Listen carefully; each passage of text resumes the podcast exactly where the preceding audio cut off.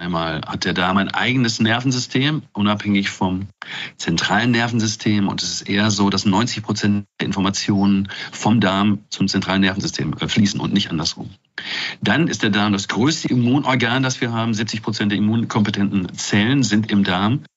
Wenn Sie heute Abend auf die Waage steigen, können Sie ein Kilo an Gewicht abziehen, weil das sind nicht Sie, das sind die Bakterien in Ihrem Darm.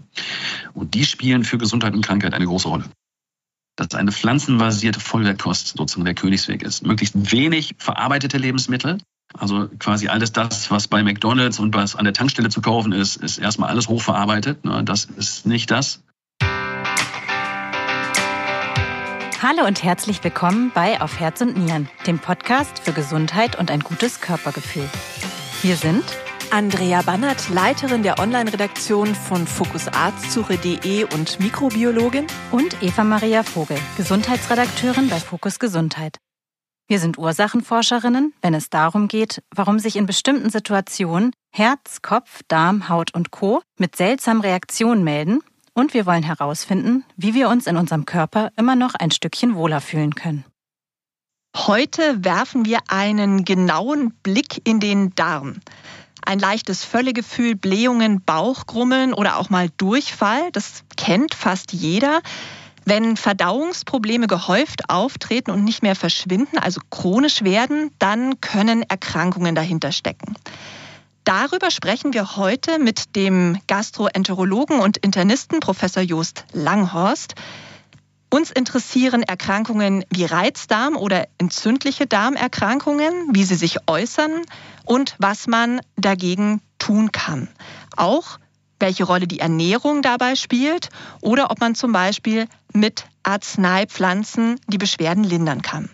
Herr Langhorst ist Chefarzt der Klinik für integrative Medizin und Naturheilkunde am Klinikum am Bruderwald der Sozialstiftung Bamberg und uns per App zugeschaltet. Herzlich willkommen, Herr Professor Langhorst. Schön, dass Sie heute unser Gast sind. Ja, ich grüße Sie.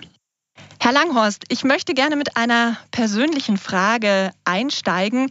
Wie zufrieden sind Sie denn persönlich mit Ihrem eigenen Darm? Also arbeitet der brav oder gibt es auch öfter mal Probleme? Und falls ja, haben Sie dann einen SOS-Trick? Ja, ja, vielen Dank. Exzellente Frage. Wenn man in der integrativen Medizin äh, arbeitet, ist das Motto Walk the Talk. Also die Dinge, die wir den Patienten vorschlagen, sind Dinge, die in meinem Leben auch eine große Rolle spielen. Die Königsdisziplin ist die Ernährung, eine pflanzenbasierte Vollwertkost, die wir zu Hause bei uns in der Familie umsetzen. Aber auch Dinge wie regelmäßiges Yoga oder ähm, Entspannungsverfahren haben ihren Platz, sodass ähm, das erstmal eine salutogenetische Grundlage ist, damit der Darm stabil ist. Ich glaube, ich bin an sich ganz robust ausgestattet diesbezüglich. Und sollte es mal kleinere Unstimmigkeiten geben, nutze ich tatsächlich die, äh, ja, die Apotheke der Natur, also Phytotherapeutika oder Tees, mit denen man sehr gut die Situation dann klären kann. Interessant, da werden wir später auf jeden Fall dann nochmal genauer drauf zurückkommen. Ich würde jetzt gerne mit dem Organ Darm weitermachen. Die meisten wissen über ihren Darm, wo er sitzt, vielleicht auch, dass es ein schlängelndes, ziemlich langes Organ ist, aber der Darm ist ja durchaus sehr komplex aufgebaut. Können Sie uns zusammenfassend sagen, aus welchen wichtigen Teilen denn unser Darm besteht und vielleicht auch, was es mit der sogenannten Darmbarriere auf sich hat? Da sprechen Sie große Themen an. Also, ich bin erstmal absoluter Fan der Gastroenterologie. Der Darm ist sicher eines der absolut spannendsten Organe, das wir haben, weil da alle großen Systeme, die im Körper eine Rolle spielen, miteinander in Kommunikation treten. Das einmal hat der Darm ein eigenes Nervensystem, unabhängig vom zentralen Nervensystem. Und es ist eher so, dass 90 Prozent der Informationen vom Darm zum zentralen Nervensystem äh, fließen und nicht andersrum. Dann ist der Darm das größte Immunorgan, das wir haben. 70 Prozent der immunkompetenten Zellen sind im Darm platziert. Warum ist das so? Weil im Darm in Sekundenschnelle entschieden werden muss, wer darf rein und wer muss draußen bleiben. Und da ist eben die Polizei dann auch gefordert, äh, den Verkehr zu regulieren. Und das Dritte ist, schon im letzten Jahrhundert entdeckt, aber seit einigen äh, Jahrzehnten gibt jetzt die Technologie eben auch die Möglichkeiten her, dass wir das nächste Universum erforschen, und zwar das in unserem Darm, das sogenannte, die sogenannten Mikrobiota. Ja, also das, es gibt nichts, was dichter besiedelt ist als der Dickdarm eines Säugetiers. Und das ist eine faszinierende Welt, die für Gesundheit und Krankheit eine große Rolle spielt. Und all diese Dinge spielen sich im Darm ab. Der Darm ist eingeteilt in Dünndarm und Dickdarm. Im Dünndarm geht es vor allen Dingen, also der ist so etwa 10 Meter lang, bei einem Durchschnittseuropäer, sagen wir mal. Da geht es darum, die vielen Nährstoffe aus dem Speisebrei, der ja im Magen vorverdaut wird, sozusagen in den Körper aufzunehmen. Das hält uns am Leben und gesund. Und im Dickdarm geht auch, wird dieser Prozedere fortgesetzt. Schon im Dünndarm wird viel Wasser entzogen, aber auch im Dickdarm passiert das nochmal, sodass der, ähm, und über das Mikrobiom werden dann nochmal, also über die große Symbiose der Bakterien, die bei uns im Dickdarm leben, werden dann nochmal bestimmte Dinge in äh, Bewegung gesetzt. Also auch Vitamine zum Beispiel entstehen da bis dann am Ende sozusagen, wie Herr Kohl schon damals gesagt hat, entscheidend ist, was hinten rauskommt, der Stuhlgang mit den Resten dann ausgeschieden wird. Die Darmbarriere selber ist ein hochkomplexes Gebilde, was sich aus verschiedenen Faktoren zusammensetzt. Warum ist das so? Weil, wie gesagt, im Darm entschieden wird, was wird in den Körper aufgenommen, was muss aber auch draußen bleiben. Wir wollen ja zum Beispiel, dass krankmachende Bakterien möglichst ausgeschieden werden und nicht aufgenommen werden. Aber die Grundnahrungsmittel, ne, wie Eiweiße oder Fette oder Kohlenhydrate, die sollen ja aufgenommen werden. Und das ist ein hochkomplexes Prozedere. Und wir wissen von mindestens fünf Ebenen, die für die eigentliche Darmbarriere eine Rolle spielen. Also in der Mitte liegt sozusagen das Epithel, also die Darmzellen Reihe an Reihe. Aber die sind zum Darm hin einmal mit einer Mukusschicht, mit einer Schleimschicht abgesichert und darauf liegt das sogenannte Mikrobiom. Also da haben sich die, oder die Mikrobiota, da haben sich die Bakterien angesiedelt. Und auf der anderen Seite ist es so, dass an dieser Zellschicht das darmständige Immunsystem andockt, also zellständige Glykoproteine zum Beispiel, die antibiotisch wirken können. Defensine haben Sie vielleicht schon mal gehört. Und dahinter liegt ich dann das Lymphsystem und auch das Blutsystem, wo also Blutzellen und das gesamte Immunsystem dann zur Verfügung steht. Aus diesen einzelnen Bereichen setzt sich eigentlich das zusammen, was wir als Darmbarriere verstehen. Herr Professor Langhorst, wenn wir jetzt eine intakte Darmbarriere haben ähm, oder ein ausgeglichenes Darmmikrobiom, dann geht es uns ja oft gut. Aber Verdauungsbeschwerden wie Durchfall, Blähungen oder Krämpfe werden auch häufig als normal abgetan. Welche Symptome deuten denn eigentlich darauf hin, dass vielleicht doch eine ernste Erkrankung die Ursache ist. Und ab wann sollte man eigentlich einen Arzt aufsuchen? Ich denke, jeder Mensch hat schon mal einmal Symptome am Magen-Darm-Trakt festgestellt. Das kann losgehen mit Übelkeit, vielleicht auch mit Erbrechen, aber das bezieht sich auf den oberen Magen-Darm-Trakt oder Sodbrennen, Druck im Rippenbogen. Und wenn man weiter unten ansiedelt, dann sind es so Dinge eben wie Durchfall, auch Verstopfung, Blähung oder auch Bauchkrämpfe, Bauchschmerzen.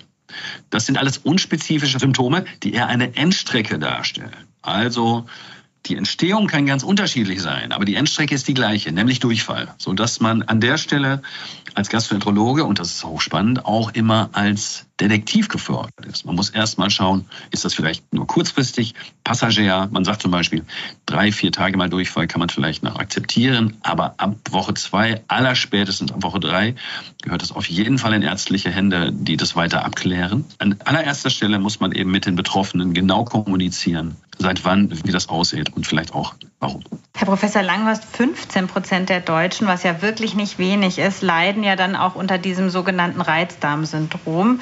Frauen sind sogar etwas häufiger betroffen als Männer und die Diagnose, die wird oft erst spät oder gar nicht gestellt. Woran liegt denn das? Das liegt daran, dass die, das Reizdarmsyndrom eine Ausschlussdiagnose ist. Also es gibt bestimmte Kriterien, die erfüllt sein müssen. Es muss zum Beispiel müssen die Symptome eine bestimmte Zeit lang vorliegen, also mindestens drei Monate. Es gibt Leute, die ich treffe, die sagen, ich habe das seit 30 Jahren, aber per Definition muss es mindestens drei Monate vorliegen und es muss sozusagen mit Beschwerden einhergehen, die vom Arzt und vom Patienten auf den Magen-Darm-Trakt, auf den Darm sozusagen bezogen werden. Und das muss Leidensdruck machen. Auch das ist ja kulturell, ist das sehr unterschiedlich. Es gibt Menschen, denen Blähungen nicht so viel ausmachen und es gibt Menschen, die das als sehr belastend empfinden. Ne, das muss, wird damit berücksichtigt. Also es muss Leidensdruck machen und die Patienten müssen deshalb sozusagen im Gesundheitssystem aktiv werden und Hilfe suchen. Und das dritte Kriterium ist, dass andere organische Erkrankungen ausgeschlossen sein müssen mit der Standarddiagnostik. Das heißt, man muss erstmal schauen, dass zum Beispiel eine chronische entzündliche Darmerkrankung, Morbus Crohn oder Colitis ulcerosa, sicher ausgeschlossen ist. Und erst wenn all diese Kriterien erfüllt sind, dann ist es erlaubt, das Reizdarmsyndrom zu diagnostizieren. Eine funktionelle Erkrankung, das heißt, organisch sind mit der Standarddiagnostik keine Veränderungen zu sehen, sodass man von funktionellen Beschwerden ausgeht. Das finde ich interessant, wenn wir über die Ursachen auch des Reizdarmsyndroms und Verdauungsproblemen jetzt dann sprechen. Bei bestimmten Symptomen sollte die Stabilität der Darmbarriere überprüft werden. Steht, glaube ich, auch in den ärztlichen Leitlinien mit drin. Und da würde mich interessieren, Herr Langhorst, Sie haben jetzt die Darmbarriere schon so schön erklärt. Wodurch können denn hier an der Darmbarriere konkret Probleme entstehen? Das ist tatsächlich ein, ein Feld, das noch sehr aktiv beforscht wird, also ein sehr modernes Forschungsfeld, wo noch nicht viele, viel Sicherheit und noch nicht viel Routinediagnostik etabliert ist wird zum Beispiel geschaut, ob bestimmt Marker im Blut oder im Stuhl darüber Auskunft geben. Aber Sie müssen sich vorstellen, das ist ja ein sehr dynamisches System. Wir haben eben schon herausgestellt, die Darmbarriere soll ja durchlässig sein zu einem bestimmten Zeitpunkt, sollen ja Dinge aufgenommen werden. Aber gleichzeitig soll es eben auch Phasen geben, wo die sicher, sicher verschlossen ist und schützt. Das heißt, quantitative Marker im Stuhl sind tatsächlich bisher noch nicht ausreichend eingeführt. Es gibt im Blut ein Beispiel Zonulin, das gemessen wird, aber das ist auch eher im Rahmen von Forschung und noch nicht etabliert in der Regelversorgung. Aber das heißt, Herr Langhorst, es ist nicht Teil der Leitlinien, diese Diagnostik? Genau in den Leitlinien ist sehr genau ausdifferenziert, was an Standarddiagnostik gemacht wird. Aber es gibt im Moment kein etabliertes Verfahren, das die Darmbarriere in der Form, wie wir jetzt darüber sprechen, so diagnostisch abbildet, dass man das schon verlässlich mit einbeziehen könnte. Es gibt moderne äh, Forschungstools. Also wir arbeiten in unserer Abteilung zum Beispiel mit der konfokalen Laserendoskopie. Das ist eine tausendfache Vergrößerung der Darmbarriere in einer normalen Magenspiegelung. Wir nutzen sozusagen diese Untersuchung, um zu schauen, ob die Barriere gestört ist. Oder wenn sie das nicht ist, testen wir verschiedene Lebensmittel und gucken, ob wir damit eine Störung auslösen können. Weil das für die Patienten natürlich ein wichtiger Hinweis ist, wenn sie ihre Diät entsprechend ausrichten. Und wir haben, das haben wir in die Regelversorgung implementiert und wir sehen eben, dass viele Patienten von dieser Beratung dann auch ausdrücklich profitieren. Wenn das Reizdarmsyndrom eine Ausschlussdiagnose ist, was weiß man denn über die Ursachen? Also welche Ursachen, die ein Reizdarmsyndrom auslösen können, sind denn bekannt?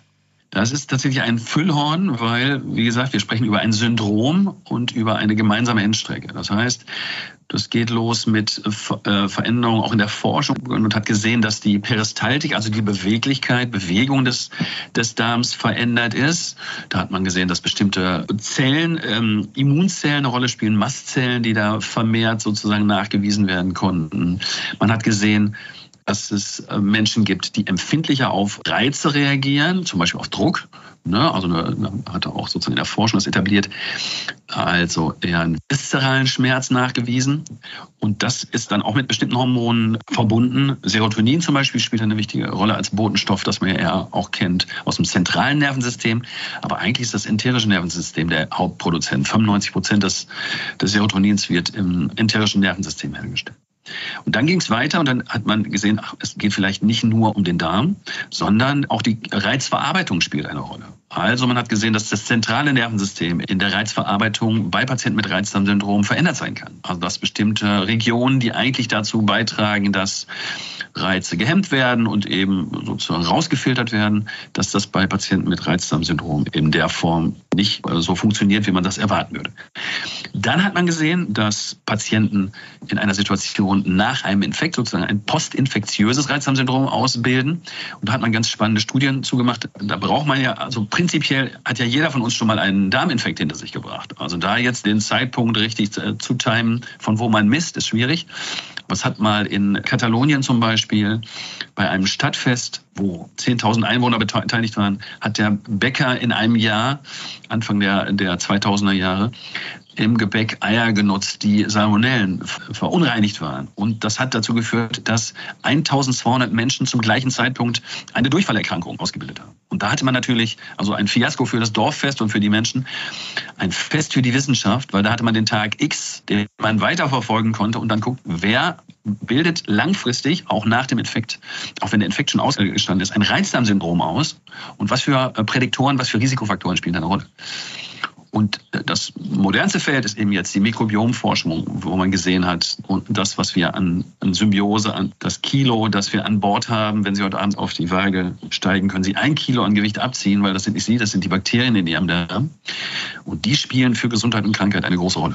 Und das gilt eben auch für das Reizdarmsyndrom. Das als Beispiele dafür, was in der Entstehung eine Rolle spielen kann eine ganze Menge. Einfach ein sehr komplexes Krankheitsbild, Herr Langhorst.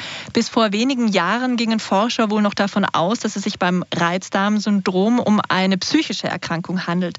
Mich würde interessieren, inwieweit spielt denn die Psyche eine Rolle für die Beschwerden?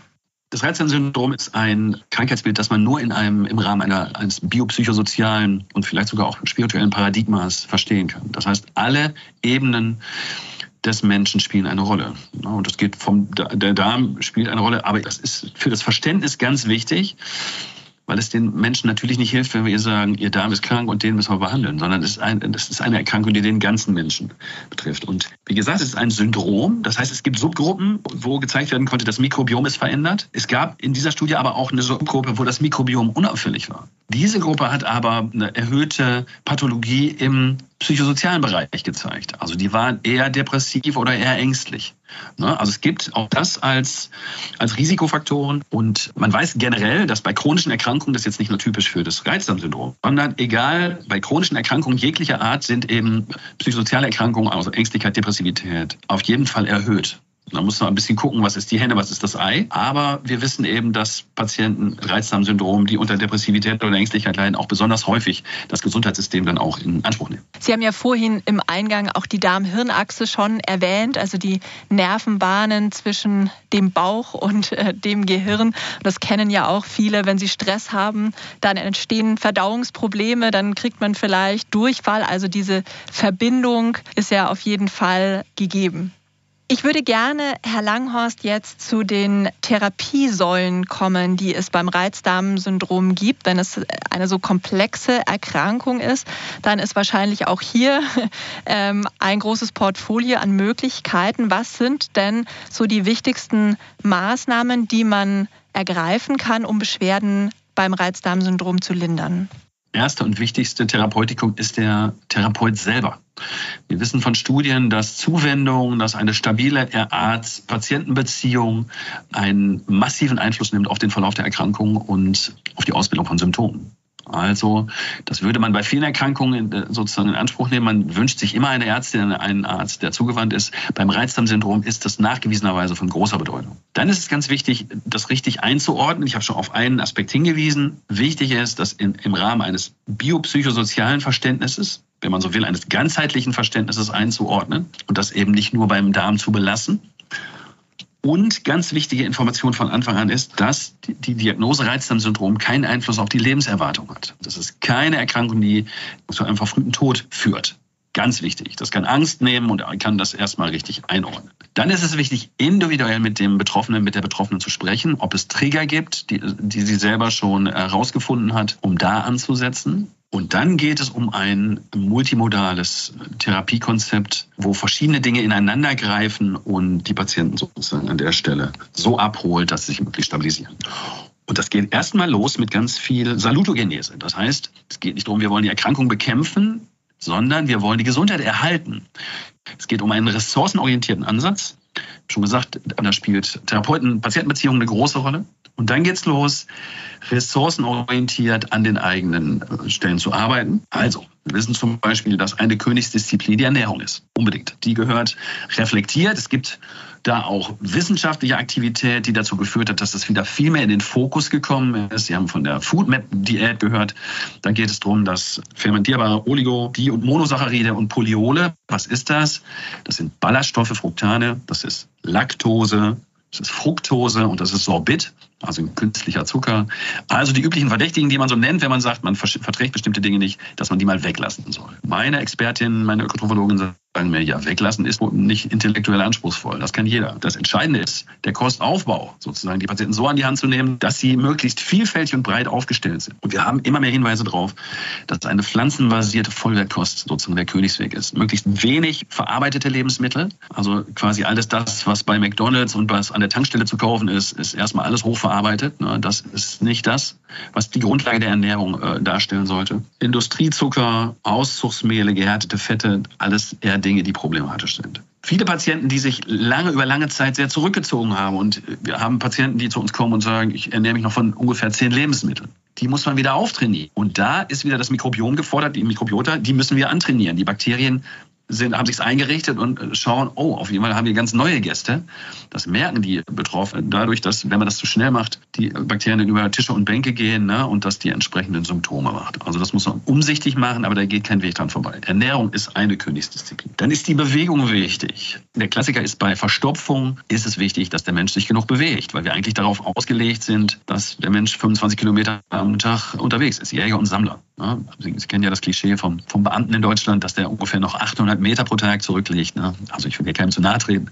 Und das ist natürlich äh, nur ein Vorurteil, aber Sie wissen ja, an manchem Vorurteil ist was dran. Also, äh, unsere Hardware ist sicher dafür da, dass wir uns bewegen und sehr naheliegend, weil das Zwerchfell, der Beckenboden und auch die Bauchdecke ne, ist bei einer vertieften Atmung, wenn man sich bewegt, wenn man Sport macht, wird all das trainiert und das massiert quasi den Magen-Darm-Trakt und führt dazu, dass die Verdauung angeregt wird. Dann geht es im Übergang sozusagen an der Stelle zu meditativen Bewegungsformen, weil wir auch wissen, in der Reizdarm-Leitlinie wird explizit empfohlen, so Dinge wie autogenes Training, aber auch Yoga oder Tai Chi oder Qigong, wo eben sehr gute vertiefende Atmungsübungen eingebaut sind und Studien dafür vorliegen, dass wir damit sozusagen Dinge verbessern können. Es gibt Studien zur Achtsamkeit, Achtsamkeitsbasierte Verfahren, also Mindfulness-Based Stress Reduction zum Beispiel, also ganze Konzepte, die beforscht sind und die äh, Symptome bei einem Reizdarmsyndrom verändern können. Also Sie sehen, Lebensstil spielt eine große Rolle. Auch Heilfasten wird durchaus diskutiert. Und dann machen wir uns auf und erst dann gucken wir,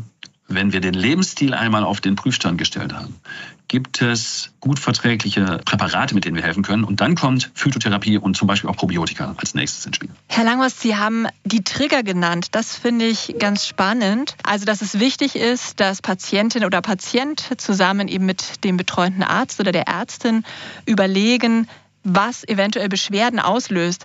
Was sind denn häufige Trigger beim Reizdarmsyndrom? Naheliegend ist, dass die Ernährung eine große Rolle spielt. Also das ist da die Königsdisziplin und man muss eben schauen, dass Dinge wie Laktoseintoleranz, Fructose-Malabsorption oder auch Sorbitintoleranz abgeklärt und nachgewiesen ist. Das heißt, das muss man berücksichtigen, aber es gibt Patienten, die eben eine Laktoseintoleranz haben, die Laktose weglassen und weiterhin Beschwerden haben. Es kann sein, dass das System dadurch instabil geworden ist und auch die Balance eben dauerhaft gestört ist. Also das wäre zum Beispiel was. Aber Sie haben auch ein weiteres Beispiel genannt, dass das, der Magen-Darm-Trakt eben auch als Stressorgan sozusagen angelegt sein kann. Und das ist bei manchen Menschen eben der Herz-Kreislauf, das Herz-Kreislauf-System, die reagieren damit. Andere reagieren mit der Lunge, mit Reizhusten zum Beispiel. Und dann gibt es einen großen Anteil an Menschen, die eben mit dem Magen-Darm-Trakt reagieren. Der Klassiker eben nach dem Motto vor der Prüfung nochmal auf die Toilette. Und das ist hochspannend, weil das ist ja quasi eine Binsenweisheit. Das kennt jeder. Wir sind eben auf der Spur und versuchen zum Beispiel über diese konfokale Laserendoskopie zu schauen, ob dieser Faktor Barrierestörung bei diesem Klientel, bei den Patientinnen und Patienten, die betroffen sind, vielleicht ein wichtiger äh, Faktor, ein wichtiger Stein des Mosaiks sind, um das ganze Bild komplett zu kriegen. Herr Langhorst, Sie haben die Ernährung jetzt als wichtigen Therapiebaustein angesprochen und uns erklärt, was nicht so gut ist, was man vermeiden sollte. Mich würde interessieren, auch nochmal umgekehrt, Sie haben gesagt, nicht verarbeitete Lebensmittel, aber kann man das sogar noch mehr konkretisieren, was denn gut ist? Also womit kann man den Darm zur Ruhe bringen? Also, das ist ein Riesenthema. Da muss ich jetzt die Tür abschließen. Wir können erst morgen Abend wieder den Raum verlassen, weil es dazu so viel zu sagen gibt. Also, ne, das ist, aber sicher gibt es Grundsätze. Also, wir haben zunehmend Forschung. Das Thema Forschung in Ernährung ist ja sehr komplex. Aber wir haben viele Langzeitstudien, die jetzt da mehr und mehr belastbare äh, Daten geben. Bei chronisch entzündlichen äh, Darmerkrankungen oder beim Reizdarmsyndrom ist es zunehmend belastbar. Und im Grunde genommen ist es so, wir müssen einfach 200 Jahre zurückgehen, wie sah die Ernährung vor der Industrialisierung aus? Weil in der Industrialisierung sind sich viele Dinge sozusagen sind Standard geworden, die unseren Magen-Darm-Trakt überfordern können. Ne, es gibt Leute, die sehr robust sind an der Stelle, die vertragen alles, aber die, die eben aus gegebenem Grund, zum Beispiel durch die Genetik, die Epigenetik, vielleicht auch eine durchgemachte Krankheit, da eben sensibler sind. Und zunehmend haben wir eine stabile Datenlage dafür, dass für all diese Erkrankungen eine pflanzenbasierte Vollwertkost der Königsweg ist. Es gibt akute Phasen, wo man sich auch mal mit Schonkost äh, beschäftigt, aber im Großen und Ganzen wird immer belastbarer, dass, wie gesagt, eine pflanzenbasierte Vollwertkost der Schlüssel zum Glück ist. Und da heißt es, dass die vor allen Dingen gemüsebasiert ist, können Gemüse von über und unter der Erde sein, die man kombiniert. Die dürfen auch sozusagen bis zu einem bestimmten Punkt verarbeitet sein, also gekocht, gegart, solche Dinge. Ja. Problematisch wird es, wenn sie wirklich weit weg von, der, von dem Ursprungsgemüse so verarbeitet werden, dass eben Dinge zur Haltbarkeit machen dazu, zur Homogenisierung, ne, also zur Geschmacksveränderung. Und das im hohen Maße, dass das eigentlich mit dem Ausgangsprodukt nicht mehr viel zu tun hat. Das ist einmal beim Gemüse so, das sollte die Grundlage sein, ergänzt durch Obst, ein bisschen gucken, Fruchtzucker, ne, dafür das System nicht überladen. Dieses Five a Day ist ja mal etabliert worden, das ist ja eher marketingbedingt, also das heißt fünf Handvoll Obst oder Gemüse. Da würde man mindestens dreimal Gemüse nehmen, vielleicht sogar viermal und zwei, ein bis zweimal Obst. Das wäre so die ideale Basis. Und dann würde man so Dinge wie Beeren eben zum Beispiel und Dinge wie Nüsse oder ergänzende, hochwertige Lebensmittel ergänzen. Fleisch eher hohe Bioqualität, also Faustregel ist, man sollte im besten Fall das Tier mit Namen gekannt haben. Ne? Das wäre sozusagen der Anspruch. Bioqualität, artgerechte Haltung. Das ist ja ein Thema, das können wir auch sehr in die Ethik oder Ökonomie diskutieren. Ne? Da sind ja die Grenzen sozusagen groß. Wir bleiben beim Reizdarmsyndrom. Aber es ist so ein bisschen kontraintuitiv, weil man sagt, diese Foodmap-Diät ist ja eine strenge Schonkost, da lässt man Ballaststoffe weg und so weiter. Aber das ist nicht der Schlüssel, langfristig nicht der Schlüssel zum Glück. Das kann kurzfristig ein Gamechanger sein, aber dann geht es darum, wieder sich auf die Vorfahren zu, zu besinnen und sozusagen die Kost, wie, wie sie vielleicht vor 100 Jahren war, mit einmal die Woche Fleisch, am Wochenende vielleicht am nächsten Tag noch die Reste verzehren. Aber das reicht. Man muss nicht morgens, mittags und abends Aufschnitt dazu nehmen. Finde ich sehr interessant, dass Sie das sagen, weil die Low FODMAP Diät ja tatsächlich nicht so ganz intuitiv ist. Also wenn man sich durchliest, was man essen erstmal weglassen sollte, da sind auch viele Lebensmittel dabei, von denen man so ein bisschen überrascht ist. Und deshalb finde ich auch sehr interessant, dass Sie sagen, dass das jetzt langfristig nicht das Ziel ist, diese Diät durchzuführen, sondern wahrscheinlich eher, wenn ich es richtig verstehe, so ein kleiner Startgeber, um den Darm wieder in Balance zu bringen. Das ist eine Schonung. Wenn man einen akuten Magen-Darm-Infekt hat, dann nimmt man ja auch eine Schonkost. Das ist auch intuitiv ja. richtig. Wenn man aber zu lange dieser massiv massiven Einschränkungen, die das ja bedeutet, mhm. äh, sozusagen treu bleibt, dann trainiert man zum Beispiel seine Mikrobiota ab. Und die sind dann nicht mehr gewohnt, dass diese Dinge vorbeikommen. Und wenn die dann wieder, weil die Betroffenen sagen dann ja, ja, und wenn ich dann wieder was esse, dann wird es nur noch schlimmer. Ja, das ist so. Man muss dann durch eine Anpassungsphase, und die können wir keinem mehr sparen. Das ist bei uns regelhaft der Fall, bei uns stationär, dass wir mit den Patienten dran arbeiten. Bei uns auf Station wird eine äh, pflanzbasierte Vollwertkost frisch gekocht, Frühstück, Abendbrot ne, und aus Komponenten noch mittags. Und die allermeisten sagen, wow, jetzt bin ich aber, habe ich erstmal mehr damit zu tun. Jawohl, das ist so, darauf bereiten wir die vor, weil man durch diese Phase einmal durch muss, um ins Ziel zu kommen, um wieder sich breiter aufgestellt und vielfältiger ernähren zu können. Also, der nächste Schritt in der Therapie des Reizdarmsyndroms ist, dass wir pflanzliche Medikamente auswählen. Und da gibt es Kombinationspräparate in Deutschland, zum Beispiel neun verschiedene Pflanzen, die in, in einer alkoholischen Lösung äh, genutzt werden. Oder auch eine Kombination aus Möhre, Kamille, Kaffeekohle in Dragé-Form, für die es gute Daten gibt bei Durchfall und äh, bei Verkrampfungen oder auch bei starken Blähungen. Oder auch eine Kombination aus Kümmelöl und Pfefferminzöl, dass wir damit beim Reizdarmsyndrom um einen Therapieerfolg erzielen. Und es gibt gesunde Bakterien. Das sind in der Regel die Probiotika, Lacto- und Bifidobakterien oder bestimmte E. coli-Präparate, die als Nahrungsergänzungsmittel oder als Medikament vorliegen, die man sich beim Arzt verschreiben lassen kann, auch zum Teil. Und dann geht es darum, wenn wir damit sozusagen, wenn damit Patienten weiterhin trotz all dieser Empfehlungen weiterhin Beschwerden haben, dann schauen wir sehr symptomspezifisch bei Verstopfungen mit Ballaststoffen, aber auch mit weiteren Abführmitteln, die wir einsetzen, ne, die eben verschreibungspflichtig sind. Bei, bei Durchfall mit Medikamenten, die den Durchfall eben eher stoppen. Opiate kennen Sie da zum Beispiel. Äh, bei Verkrampfungen geben wir bestimmte Medikamente ne, oder auch bei starken Blähungen die dann synthetisch eben hergestellt die äh, Dinge adressieren und bei sehr schweren Verläufen gibt es auch die Situation, dass Patienten kurzfristig mit Antidepressiva in niedriger Dosierung behandelt werden, weil da die Idee ist, dass die auch einen milden Effekt, eben zum Beispiel über Serotonin, auf den äh, Magen-Darm-Trakt haben und da Symptome eher auch dämpfen können. Das ist aber immer nur eine kurzfristige Therapie, immer nur Krückstücke sozusagen, die die eigentliche Umstimmung über Lebensstil eben begleiten.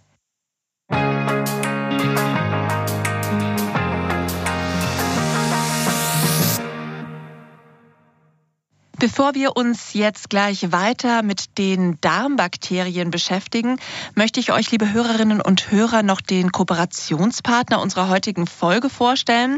Das ist REFA.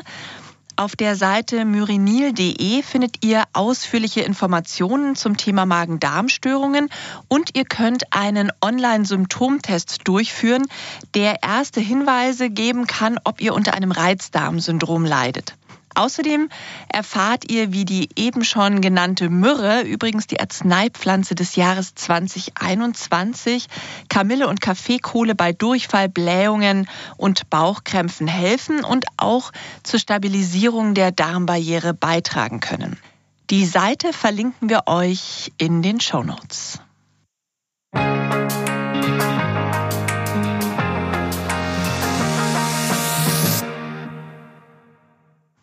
Ich habe an dieser Stelle tatsächlich auch eine persönliche Frage. Also ich nehme zum Beispiel gelegentlich auch Darmbakterien in Form von Pülverchen ein, die man zum Beispiel in Wasser einrühren kann, um das Mikrobiom aufzupeppen. Und ich versuche mich auch immer probiotisch zu ernähren, also mit Nahrungsmitteln, die gesunde Bakterien enthalten, zum Beispiel Kimchi, Sauerkraut oder Kefir. Jetzt ist meine Frage, ist denn die Einnahme von Probiotika grundsätzlich ratsam oder sollte man das immer mit einem Arzt abklären? Also Probiotika, gesunde Bakterien sind seit Jahrtausenden Grundlage unserer, unserer Ernährung. Das heißt, immer da, wo Vergorenes eingenommen wird, und Sie haben es schon gerade gesagt, bei uns in unseren Breitengraden ist der Klassiker das Sauerkraut, ne, vergorener Kohl der fest etabliert ist und das zu Recht. Aber auch Joghurt, ne? auch das sind ja sozusagen feste Grundfesten. Die Probiotika unterscheiden sich insofern, dass die Applikation pro Dosis natürlich deutlich verdichtet ist. Also um auch eine Wirkung zu erzielen, ist es wichtig bei Probiotika 10 hoch 9 bis 10 hoch 10 Bakterien pro Applikation eben zu bekommen. Das ist ein gerütteltes Maß an Wissenschaft, aber auch ein großes Spektrum an Marketing. Na, wir wissen, wir haben so über den Daumen 10, 15 Hersteller in Deutschland, aber 150 verschiedene Anbieter. Das ist aber ein Riesenmarkt, der da entstanden ist. Und Nahrungsergänzungsmittel sind immer nur die zweit- bis drittbeste Lösung. Ja, also eigentlich sollte unsere Ernährung in Deutschland so vielfältig sein, dass wir das mit einer ausgewogenen Ernährung hinkriegen. Wenn ich mich aber nur mit, ich pointiere, Chips und Cola äh, ernähre, dann ist es vielleicht irgendwann auch mal angezeigt, dass ich Probiotika dazu nehme. Aber wie gesagt, das ist nur die drittbeste Variante.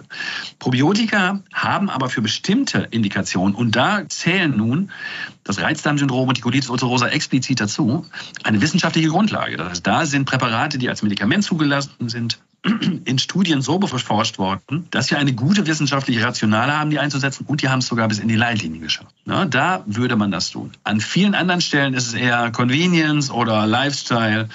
Das hat mit handfester medizinischer Versorgung dann nicht immer zwingend was zu tun. Ja, ich muss gestehen, ich bin leider mal die Einzige zu Hause, die kalten Sauerkraut gerne isst. Ähm, Sie hatten es jetzt gerade schon angesprochen, für die Reizdarmpatienten sind ja Probiotika auch in den ärztlichen Leitlinien verankert. Da würde mich interessieren, für welche Patienten sind die konkret geeignet? Also wird da nochmal das Mikrobiom irgendwie geprüft und äh, muss man sie gegebenenfalls auch mit anderen Therapien kombinieren? Genau, die Gabe von Probiotika ist ja intuitiv naheliegend, dass man sagt, man bestimmt erst das, die Mikrobiota und sagt dann, substituieren wir das, was sozusagen nicht aus, ausgeprägt vorliegt. Erstmal ist es so, dass unser Verständnis davon, wie ein Mikrobiom, äh, die Mikrobiota im Dickdarm aussehen sollten, das ist sehr heterogen. Das, Sie wissen, dass das im ländlichen Afrika und im städtischen Deutschland sich fundamental unterscheidet und dass jeder einen sehr individuellen Abdruck hat. Das heißt, vielleicht in, in 50 Jahren sozusagen die Einreise nicht mehr über den Fingerabdruck, sondern über eine Stuhlprobe dann sozusagen äh, die Identifikation erfolgen. Vielleicht auch nicht.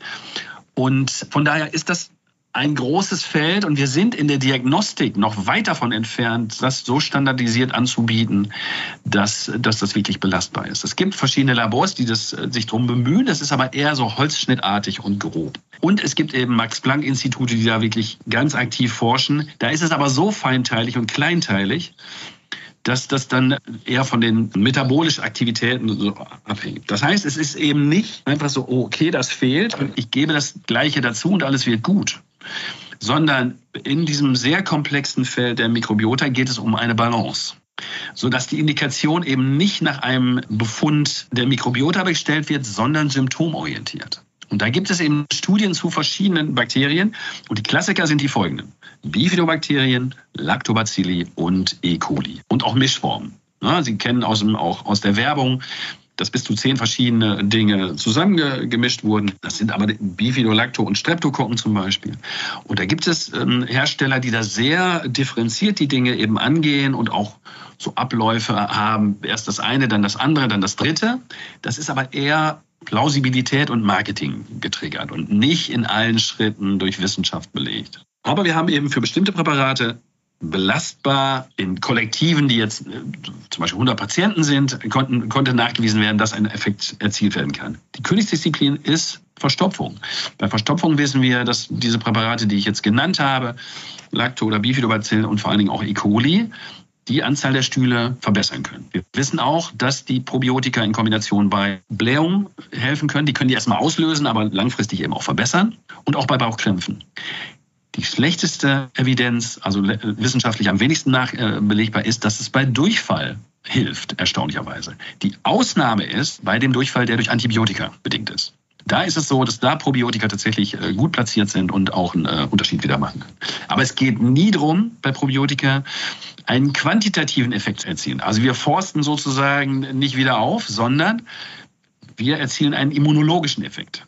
Das heißt, wir wirken darauf ein, dass die Balance wieder gut wird, dass pathologische Keime besser ausgeschieden werden können, dass Botenstoffe im Blut die Entzündung runterregulieren, gestärkt werden, hochregulieren, eher geschwächt werden. So auf der Ebene läuft es. Ne, das zum Verständnis der Probiotika. Es ist symptomorientiert und eben nicht nach dem Befund in dem Mikrobiota. Jetzt sind wir gerade noch so schön in der Welt der Mikroorganismen. Herr Professor Langhorst, wir hatten in der vergangenen Folge, die sich rund um das Thema Arzneipflanzen gedreht hat, die Frau Dr. Braunewelt zu Gast. Und sie hat eine Frage gestellt, die wir gerne in diese Podcast-Folge mitbringen möchten und Ihnen jetzt stellen möchte. Sie wollte wissen, welche Wirkung haben denn Arzneipflanzen auf die Darmflora? Das ist eine exzellente Frage. Also wir selber haben da Studien zu durchgeführt und wir sind ja bei der Colitis ulcerosa. Wir haben da ein Präparat aus Möhre, Kamille und Kaffeekohle eingesetzt und haben zeigen können, dass im Gegensatz zu der Kontrollgruppe, das ist eine randomisiert kontrollierte Studie, also nach neuesten wissenschaftlichen Erkenntnissen, haben wir Patienten mit Colitis behandelt, entweder mit dem Standardpräparat, synthetisches Mesalazin, oder mit diesem pflanzlichen Medikament. Und in dem Fall, wenn die Patienten einen Schub ausgebildet haben, also wenn die Therapie nicht ausreichend war, haben wir einen großen Unterschied zeigen können. Und zwar ist bekannt für das Mesalazin, dass bestimmte Dinge im, im Stuhl, also sogenannte kurzkettige Fettsäuren, Butyrat, Acetat, Propionat, die für die Ernährung der der Darmschleimhaut wichtig sind und von denen man weiß, dass die den Darm vor der Ausbildung eines Darmkrebses schützen, also eines kolorektalen Karzinoms. Die fallen unter Mesalazin ab. Und das war bei dem pflanzlichen Präparat mit Kamille, Kaffeekohle nicht der Fall. Da konnten wir weiterhin ein höheres Maß an kurzkettigen Fettsäuren nachweisen. Das Gleiche ist gezeigt zum Beispiel für Flohsamen ne, Flohsamen, die eben auch fermentiert werden im Dickdarm von den Bakterien und dabei entstehen kurzkettige Fettsäuren. Die machen das auch im Vergleich zum Mesalazin. Also das schon mal ein hochspannender Punkt. Ein weiterer Punkt, der unmittelbar Einfluss nimmt auf die Mikrobiota, ist, dass bestimmte Pflanzen äh, antibiotisch wirksam sind. Also Kümmelöl und Pfefferminzöl, das ist breit beforscht. Man weiß, dass die beide jeweils äh, auch antibiotisch aktiv sind. Und beim Kümmelöl ist nachgewiesen als ein Beispiel dass die pathologische Darmflora eher sozusagen antibiotisch behandelt wird, dass die gesunde Darmflora aber davon nicht betroffen ist. Also da hat sich die Natur wirklich äh, in der Entwicklung Gedanken gemacht und das System hat sich sehr gut angepasst. Also pflanzliche Medikamente haben wirklich viel zu bieten an der Stelle und gerade auch als Alternativen zu klassischen Antibiotika, die da ja eine breite Schneise schlagen, an vielen Stellen ähm, machen die das etwas differenzierter. Also wir brauchen Antibiotika, ist keine Frage, aber das hier ist eine exzellente Ergänzung dazu. Dazu habe ich eine ergänzende Frage, Herr Langhorst. Wir hatten ja vorhin über die Darmbarriere gesprochen und die Mikroorganismen als wichtiger Teil der Darmbarriere, jetzt nicht einziger Teil. Die Darmbarriere, die vielleicht auch eine Rolle eben bei Verdauungsbeschwerden spielt. Gibt es denn Möglichkeiten, die Darmbarriere aufzubauen bzw. zu stabilisieren? Und falls ja, für wen sind die geeignet? Hochspannende Frage, ist auch ein ganz modernes Forschungsfeld. Wir wissen zum Beispiel, dass eben durch Nahrungsmittel ausgelöste Dinge wie sekundäre äh, Gallensäuren unmittelbar auf die Darmbarriere Einfluss nehmen, ne, die weiter öffnen. Das muss eben für, das ist ein Reiz, der in der Verdauung eben ausgelöst wird. Wir wissen aber auch, dass ähm, die Königsdisziplin die Ernährung ist. Also da sind wir wieder an der Stelle hochverarbeitete Lebensmittel. Die lösen im Körper eben eine Grundstimmung aus, die Entzündung eher anfacht und unterhält. Und das Silent Inflammation ist ein spannendes äh, Forschungsfeld. Und das scheint bei vielen chronischen Erkrankungen einen relevanten Einfluss zu nehmen. Also die moderne Art unserer Ernährung, wo eben hochverarbeitete Lebensmittel eine große Rolle spielen, stellen den Körper eher auf Entzündung. Also Ernährung bleibt die Königsdisziplin.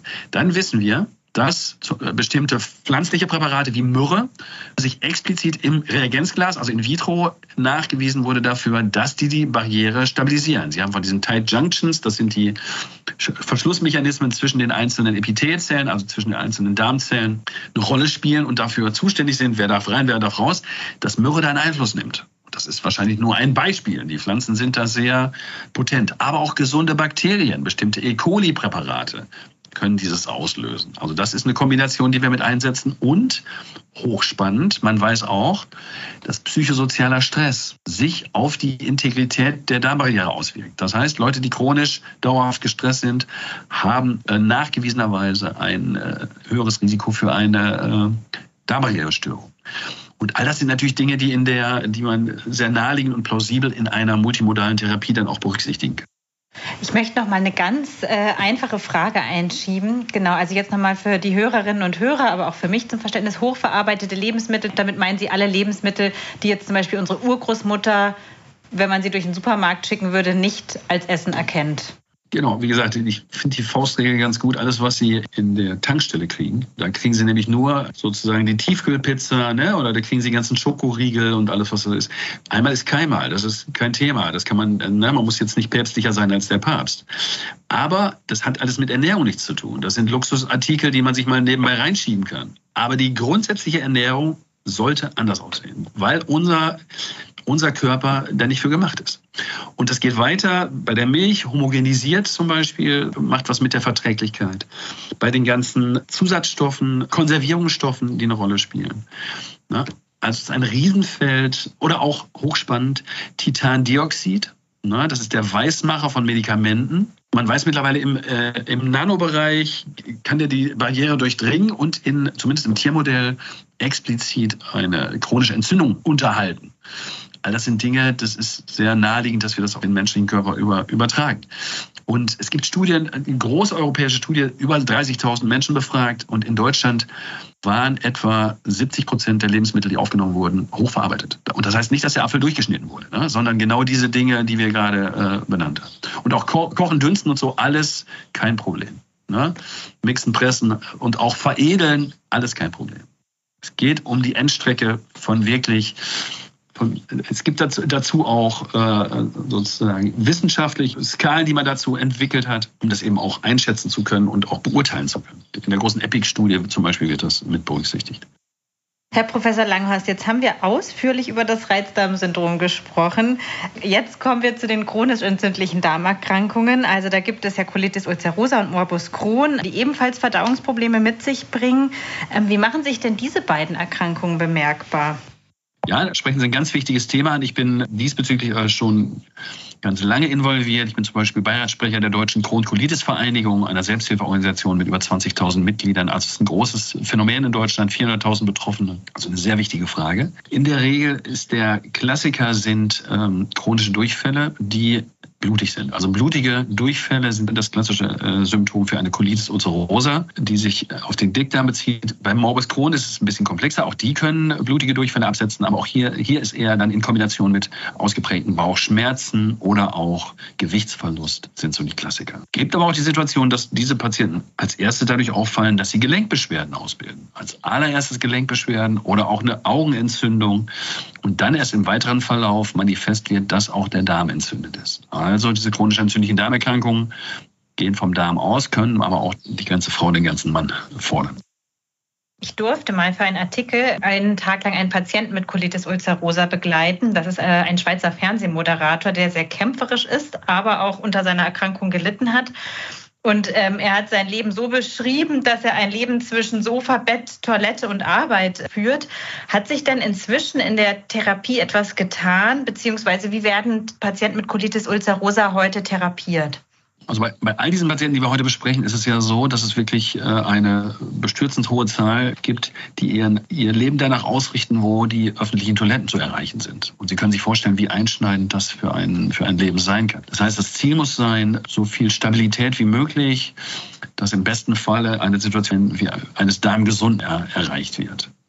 Das gelingt leider nicht bei jedem, aber immer äh, bei immer mehr Menschen. Und in den letzten Jahren, 10, 15 Jahren, hat sich das Feld der medikamentösen Therapie revolutioniert. Da sind ganz neue therapeutische Verfahren eingeführt worden, die für die Menschen, die eben damit den Status erreichen, dass sie darmstabil sind, ein großer Segen sind, die aber auch Unmengen an Geld äh, verschlingen. Ne? Da werden also große Margen auch sozusagen eingerechnet. Aber aus wissenschaftlicher Sicht ist das ein hochspannendes Feld.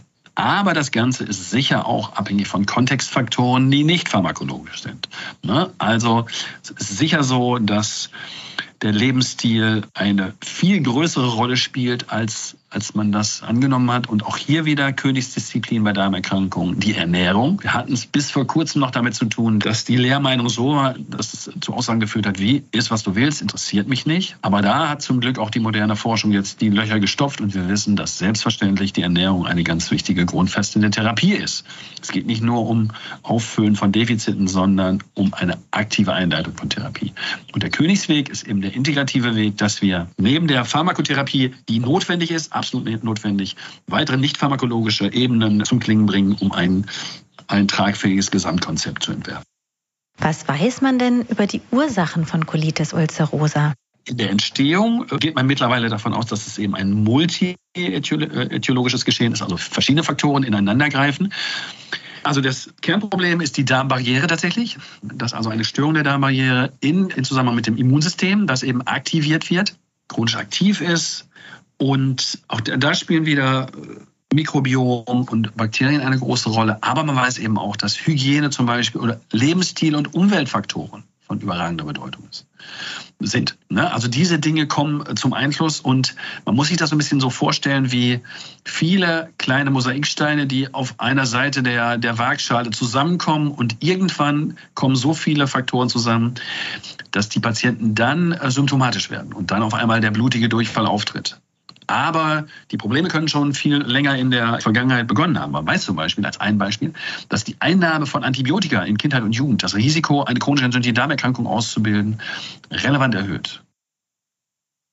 Jetzt hatten Sie schon von Mosaiksteinen gesprochen. Also für Darmpatienten insgesamt ist es ja schwierig zu erkennen, welche Mosaiksteine quasi diesen schmerzenden Darm befeuern, äh, welche Maßnahmen ihn wieder beruhigen. Wie sinnvoll ist es denn, so ein Beschwerdetagebuch zu führen und was sollte darin vermerkt sein? Also, das ist auf jeden Fall sehr sinnvoll. Muss man ein bisschen für gemacht sein auch.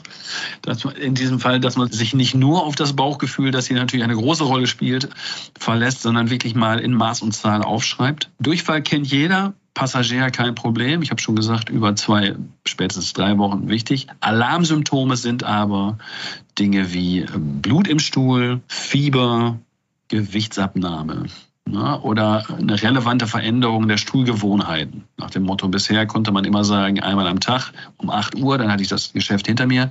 Und jetzt kommen eben zahlreich mehr, auch Bereich, Durchfall. Also wenn sich da in kurzer, in kurzer Zeit was verändert, auf jeden Fall sensibel aktiv werden. Und das, wenn man, wenn das zu unübersichtlich ist, sollte man das wirklich einmal verschriftlichen und nutzen mit Stift und Papier eine, zwei Wochen das mal wirklich dokumentieren, dass ein Bild entsteht.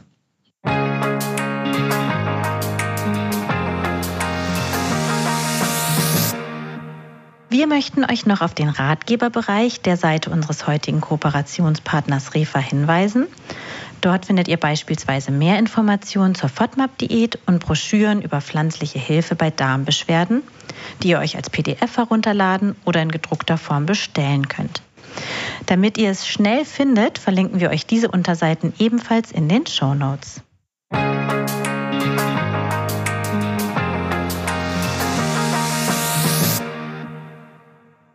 Ja, und abschließend würde mich noch interessieren, ob Sie vielleicht eine Patientengeschichte parat haben über jemanden, der lange mit Verdauungsbeschwerden gekämpft hat und dem Sie besonders helfen konnten. Also vielleicht haben Sie da eine besonders verzwickte Geschichte mal gehabt und ähm, konnten diese lösen.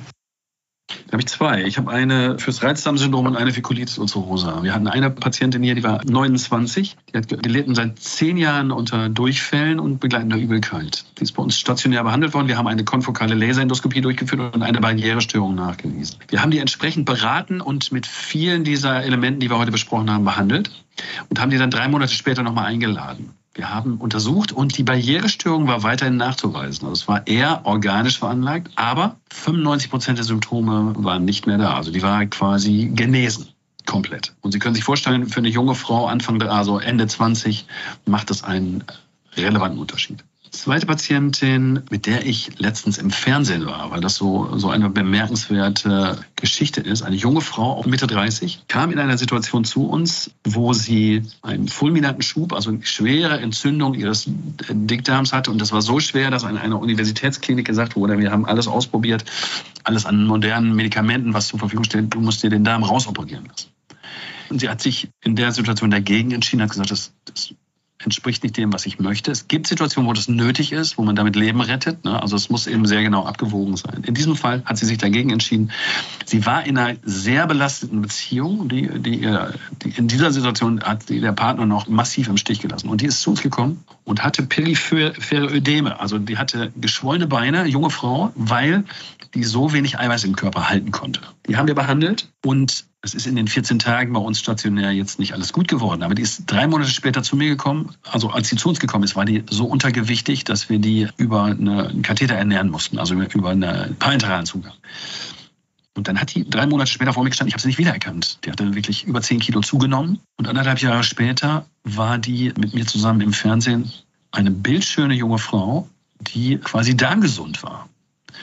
Das ist leider ein Verlauf, den wir nicht in jedem Fall erreichen, aber das war so eindrucksvoll, ähm, dass mich das wirklich nachhaltig beeindruckt hat. Sie hat ganz konsequent ihre Schlüsse gezogen, hat ganz konsequent diese Dinge, die wir heute durchdekliniert haben, für sich umgesetzt. Und das Spannende war, im Studio war, also im Hinter, sozusagen in dem Hinterzimmer, war ihr Vater mitgekommen. Und der hatte gesagt, ja, wir haben mittlerweile auch eine eigene Kornmühle angeschafft, ne, eine Kornpresse. Also wir sind ganz konsequent und setzen die Dinge konsequent um. Das ist leider nicht in jedem Fall möglich, aber das war äh, ein, wie gesagt, das geht einem, macht einem die Gänsehaut, ne? das geht einem richtig unter die Haut. Wenn einem das gelingt, dann weiß man, wofür man seinen Job macht. Ich denke, wir haben heute richtig viel über die Darmgesundheit gelernt. Ich persönlich finde es einfach total spannend, dass unsere Darmbarriere unter anderem einen lebendigen Teil hat, nämlich die Darmbakterien. Unser Podcast auf Herz und Nieren geht jetzt in eine Sommerpause. Die nächste Folge hört ihr am 21. September und da werden wir uns mit den Faszien beschäftigen, den bindegewebigen Strukturen, die unsere Muskeln umhüllen, die wichtig für die Bewegungen sind, in denen aber auch Schmerzen entstehen können. Herr Langhorst, wir fragen unsere Experten immer ganz gerne, ob sie etwas zum jeweils nächsten Podcast-Thema besonders interessiert. Gibt es denn etwas, das Sie schon immer über Faszien wissen wollten? Also Faszien ist ein faszinierendes äh, ähm, Thema, das bei uns im klinischen Alltag, wir haben viele Patienten mit chronischen Schmerzerkrankungen auch. Ne? Und beim Fibromyalgie-Syndrom spielt es eine große Rolle zum Beispiel, was in der Versorgung eine hochrelevante Rolle spielt. Also von daher, eine Frage konkret wäre, wie die Einschätzung der Bedeutung der Faszien bei der Fibromyalgie ist und wie da sozusagen moderne therapeutische Ansätze empfohlen werden können. Ja, und wenn ihr, liebe Hörerinnen und Hörer, Fragen zum Thema Faszien habt, dann schreibt uns doch gerne eine E-Mail an podcast.fokus-gesundheit.de. Und mehr zum Thema Darmgesundheit könnt ihr auch in unserer Podcast-Folge Tabuthema Verdauung hören. Wir verlinken euch diese auch nochmal in den Show Notes. Ja, Herr Professor Langhorst, wir bedanken uns ganz herzlich für das spannende Gespräch. Also es hat uns gefreut, dass Sie bei uns zu Gast waren. Vielen Dank, hat mir auch große Freude gemacht.